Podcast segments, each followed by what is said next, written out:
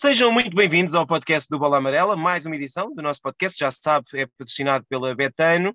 Uh, pode acompanhar as nossas apostas diariamente no, nas nossas redes sociais. Esta foi uma semana novamente animada. Tivemos o primeiro Massas Mil de terra batida em Monte Carlo, como é tradição. E o vencedor deste ano foi exatamente o mesmo vencedor do ano passado, Stefano Tsitsipas, conseguiu uma proeza rara, uh, quer dizer, uma proeza rara, se olharmos para a história do torneio, uma vez que Rafael Nadal se habituou a ganhar muitas vezes consecutivas o torneio de Monte Carlo, mas uh, Stefano Tsitsipas é apenas o quarto jogador da história a defender um título em Monte Carlo. Hoje estou com o Nuno Chaves. Nuno, como é que viste o Tsitsipas o ano passado? Ele foi talvez o segundo melhor jogador do mundo em terra batida, segundo, terceiro, ali a par do Djokovic e do Nadal, e a verdade é que este ano chegamos à terra batida e aí está ele de novo em grande, em grande plano. Sim, eu, eu, eu confesso que fiquei surpreendido com, com a vitória dele em Monte Carlo, não só porque uh, a temporada não, não estava a ser famosa, uh, como mesmo nas, nas primeiras rondas uh, dele no Mónaco, fiquei sempre com aquela sensação de que faltava ali um bocadinho mais, mesmo parecia-me pouco feliz em corte, parecia-me um pouco, no, no fundo, o Tsitsipas do, desta temporada. O que é certo é que aquele jogo épico com, com o Schwarzman, onde ele podia ter ganho fácil em dois sets, depois estava a perder 4-0 no terceiro set, conseguiu uh, sair desse buraco e a partir daí ele, ele parece que se desbloqueou. Com o Zverev foi imperial, foi letal, não deu qualquer hipótese. E depois na final já se sabia que seria muito difícil para ele perder aquele jogo, eh, não só por, estar eh, mais rotinado, com mais experiência nestas andanças, eh, como também o, o Davidovich Fokina, também já vamos poder falar dele, era a sua primeira final, estava muito desgastado fisicamente e por isso na final acabou por, por se confirmar o favoritismo do, do grego. Sim, na verdade é que a ideia que dá, não sei se concordas, é que o Tsitsipas um, em terra batida, a ideia que me dá é que mesmo quando ele não está a jogar incrivelmente bem, o nível médio dele é muito Chega. superior àquilo que ele apresenta nas outras superfícies, ou seja, aquela direita uh, não mesmo quando ele não está a bater a direita muito, muito, muito bem, o, o, a direita dele média, ou seja, se ele estiver a jogar a um nível razoável em terra, continua Sim. a ser suficiente para ganhar quase toda a gente. Que é um bocadinho aquilo que também acontece com o Nadal, por exemplo. Quer dizer, Sim. o Nadal uh, nem sempre joga o seu melhor ténis em terra batida. Só com uma catástrofe Exato, só que é, que ele perde.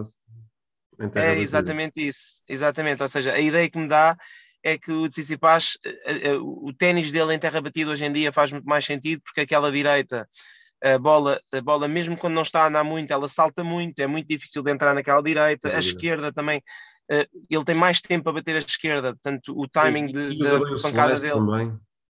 Exatamente, ou seja, eu acho que todo o ténis dele acaba por fazer mais sentido em terra batida, pelo menos nesta fase da sua carreira. O ano passado foi duríssimo derrotá-lo em terra. Eu recordo que ele fez título em Monte Carlo, perdeu final em Barcelona tendo match points, depois eh, em, em Roma fez meias finais, em Madrid foi o único mau resultado dele em terra, porque perdeu com o Casper Ruud na terceira ronda, e mesmo assim, enfim, perder com o Casper Ruud em terra não é vergonha nenhuma, e depois ainda foi ganhar Lyon, e ser uh, vice-campeão de Roland Garros, como se sabe, tendo tido 2 sets a 0 de vantagem, uma vantagem de 2 sets a 0 na final frente ao Novak Djokovic. Portanto, eu acho que vai ser muito difícil derrotá-lo em terra batida. É evidente que eu continuo a achar que vamos lá ver como é que está o Novak Djokovic e o Rafael Nadal, mas se eles conseguirem ganhar rodagem em terra Roland Garros, continuo a achar que eles os dois são favoritos uh, para ganhar o torneio. Sim. Vamos ver qual é que vai chegar melhor mas o de Tsitsipas eu colocaria, colocaria num, numa, logo a seguir a logo eles, não sei se concordas. Sim. Concordo, sim. Uh, concordo porque lá, lá, está, era aquilo que tu dizias, uh, uh, tirando, tirando a, a, meia final com o Zverev, que eu aí acho que ele esteve realmente muito bem e foi para mim a melhor exibição da semana, era aquilo que tu dizias, ele nos outros jogos não se pode dizer que tenha feito uh, uma, exibições de, de, encher o olho e, e, e se ele, uh, sem jogar a um nível altíssimo, consegue ganhar a maioria, se ele de facto depois começar a jogar uh, ao nível da meia-final com o Zverev, por exemplo, aí obviamente poderá ter e terá certamente uma palavra a dizer em Roland Garros, Agora também uh, o Djokovic já se percebeu que não se, as coisas não serão tão fáceis uh, como se achava. Uh, já, já ficou essa ideia no Dubai, onde perdeu nos quartos de final, aqui perdeu também logo, logo à primeira. vamos ver agora em Belgrado como é que vai ser a, a semana dele, mas precisará claramente de jogar tudo aquilo que conseguir e ganhar o máximo de encontros para chegar a Roland Garros já a um nível aceitável, que depois lhe permita ir crescendo com o decorrer do torneio. É, mas é, é, o, que, é o que dizias, é, são momentos, momentos interessantes, até não só o Djokovic, porque ele obviamente só jogou ainda quatro encontros esta temporada e só ganhou dois, quer dizer, chegamos a finais de abril e o Djokovic tem duas vitórias e duas derrotas Sim. em 2022 sem ter estado lesionado, o que é completamente absurdo, completamente impensável. Mas a verdade é que depois temos o Rafael Nadal que voltou muito... a treinar. Sim. Sim, diz disto. Não, é, também era a expectativa de perceber como é que ele vai voltar do Nadal. É isso, exato. O Nadal, ou seja, o Nadal está a voltar, voltou aos treinos eh, mais ou menos duas horas antes de nós gravarmos este podcast, portanto, esta segunda-feira. Eh, portanto, também ninguém sabe muito bem como é que ele vai voltar, se bem que acreditamos que ele não, voltando, já saiu, já saiu o problema nas costelas e se o pé estiver ok, ele não vai demorar muito tempo a ganhar ritmo em terra batida, mas vamos ter de ver, até porque o primeiro torneio é em Madrid, que é um torneio com características que são um bocadinho diferentes daquilo que são os torneios de terra batida normal, e depois tens o número 2 do mundo, Daniel Medvedev, uh, afastado, ele ainda está inscrito em Roland Garros e eu acredito que ele, se é que... conseguir recuperar da operação, vai jogar Roland Garros, mas obviamente não será um dos favoritos a Sim. Roland Garros. O Alexander Zverev continua a ser uma desilusão, para mim a maior desilusão destacada Sim. desta temporada. Sim, sem dúvida. Uh, não... Parecia estar não... Eh, finalmente com aquela mentalidade correta, mentalidade dos Jogos Olímpicos que ele ganhou, mas de facto uma desilusão. Ele ainda não fez um torneio de jeito este ano. Portanto, o seu melhor resultado foi mesmo este, meias finais em Monte Carlo, e, e, mesmo aí não se pode dizer que para um jogador que tem 5 Masters 1000 e que é o número 3 do mundo, perder nas meias finais de um torneio onde não havia Djokovic já eliminado, Nadal lesionado e Medvedev eh, a recuperar da operação, Sim. para ele de certeza que foi uma oportunidade perdida, até porque o Alexander Zverev está na luta pelo número 1, um, apesar de não estar a fazer nada de especial este ano, ele basicamente, se ganhar um grande slam, se ele eventualmente, por exemplo, ganhasse Roland Garros ou Wimbledon, era número do mundo. Portanto, ele está ali à porta, ele está, depende dele neste momento para atingir aquilo que são, são os principais objetivos da carreira dele. E, e, tem sido uma desilusão, uma desilusão nesta temporada, essa é que é a verdade.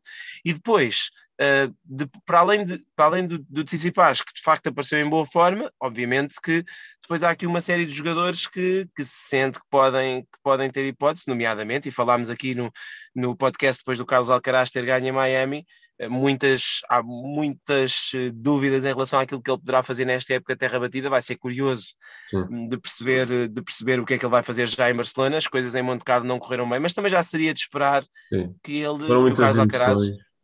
Sim, que ele acabasse, e é impossível que ele, que ele jogue a época toda ao nível que jogou aqueles primeiros três meses do ano, porque senão, uh, porque senão vai começar a ganhar os grandes slams todos aos 18 anos, e eu acho que também não é essa a expectativa. Não?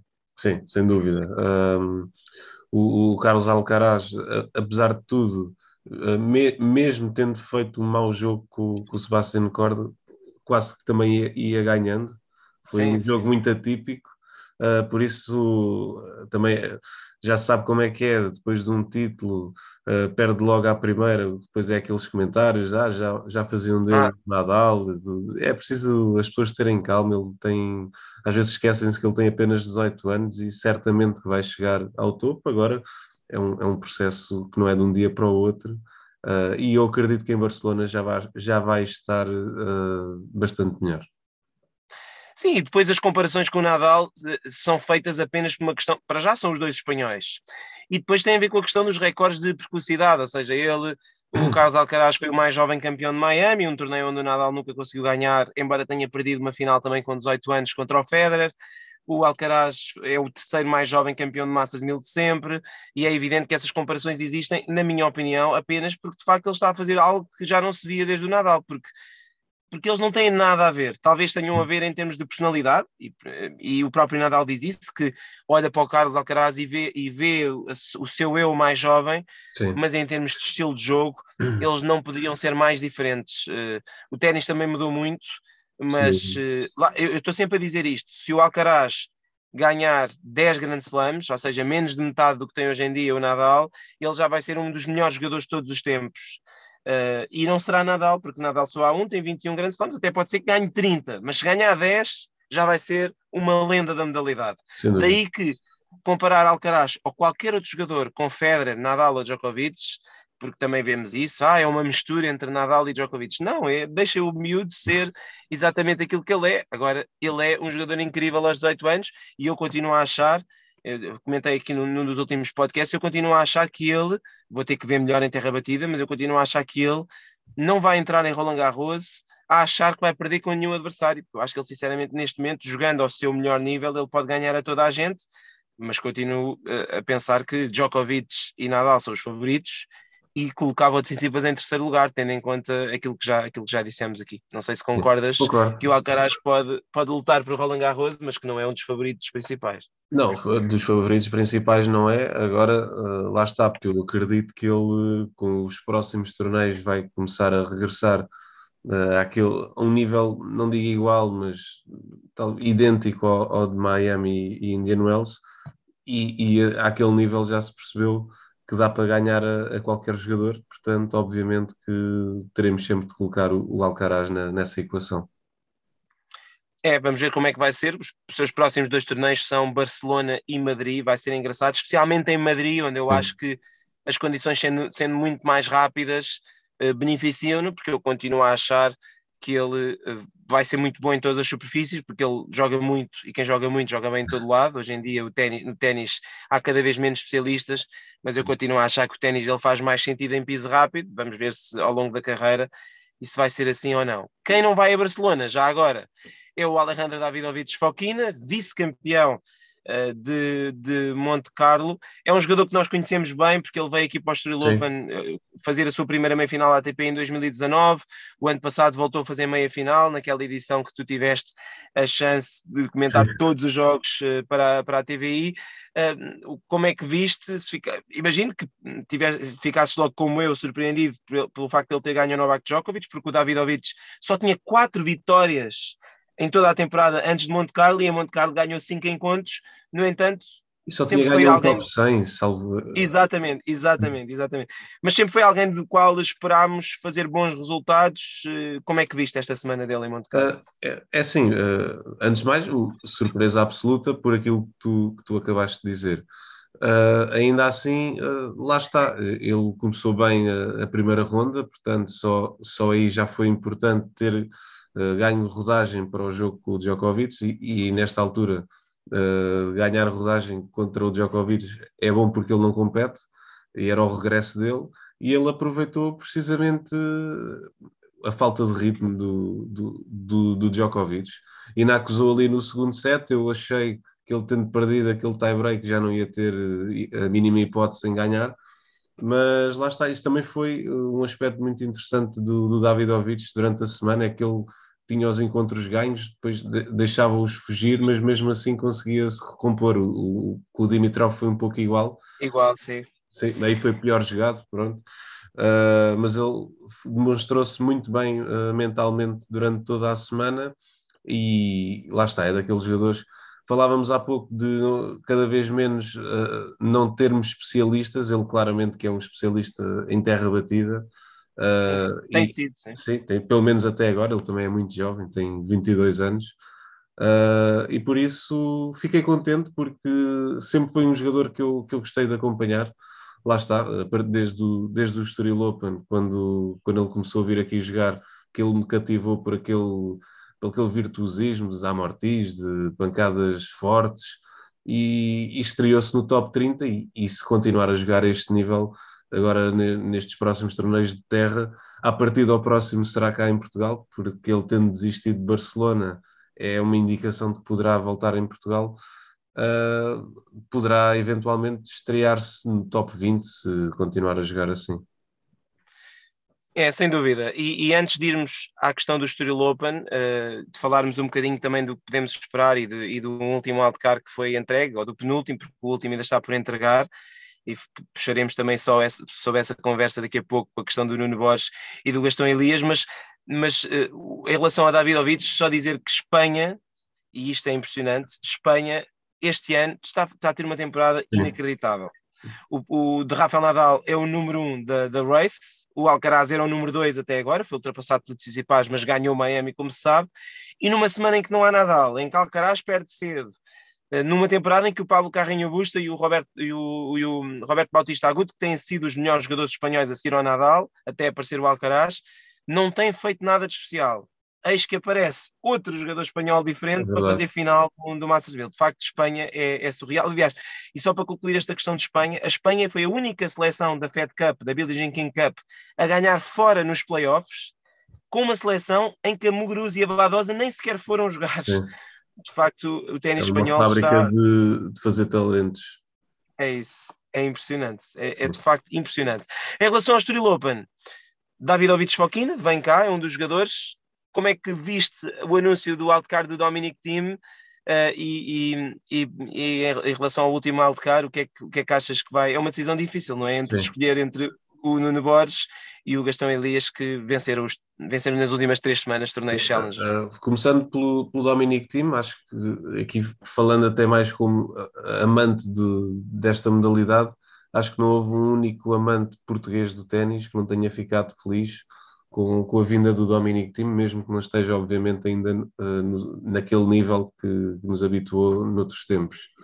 Quanto ao, ao último wildcard, uh, lá está, vai ser uma decisão muito complicada. Eu acredito que ele só, o João Zejão, só deverá entregar eventualmente na sexta-feira, uh, porque agora ele certamente que deverá estar a, a perceber uh, o que é que as grandes estrelas do circuito vão fazer esta semana, uh, quer em Belgrado, quer em, quer em Barcelona. E, primeiro de tudo, eu acho que uh, ele só entregará o último wildcard a um estrangeiro se for um jogador top, uh, eventualmente top 15, e tinha de ser assim daqueles carismáticos.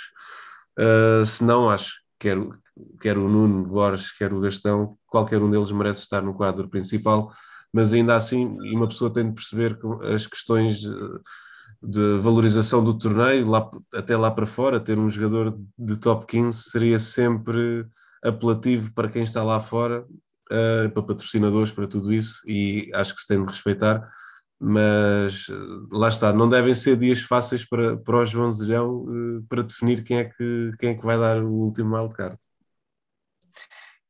Sim, muito, muito rapidamente, eu acho que a decisão vai ser feita na sexta-feira à noite, até porque ainda há a questão do João Sousa, não é? Porque o João, Sim, o João Sousa neste momento está, ele está muito fora ainda, mas são 11 lugares fora, há dois special exempts que se não, se não receberem, se não tiverem acesso e que a princípio não terão, porque Belgrado e Barcelona estão muito fortes, uh, ficam, fica nove lugares fora e depois são nove lugares fora que não são bem nove lugares, porque os alternates de Estoril são os mesmos de Munique. Sim.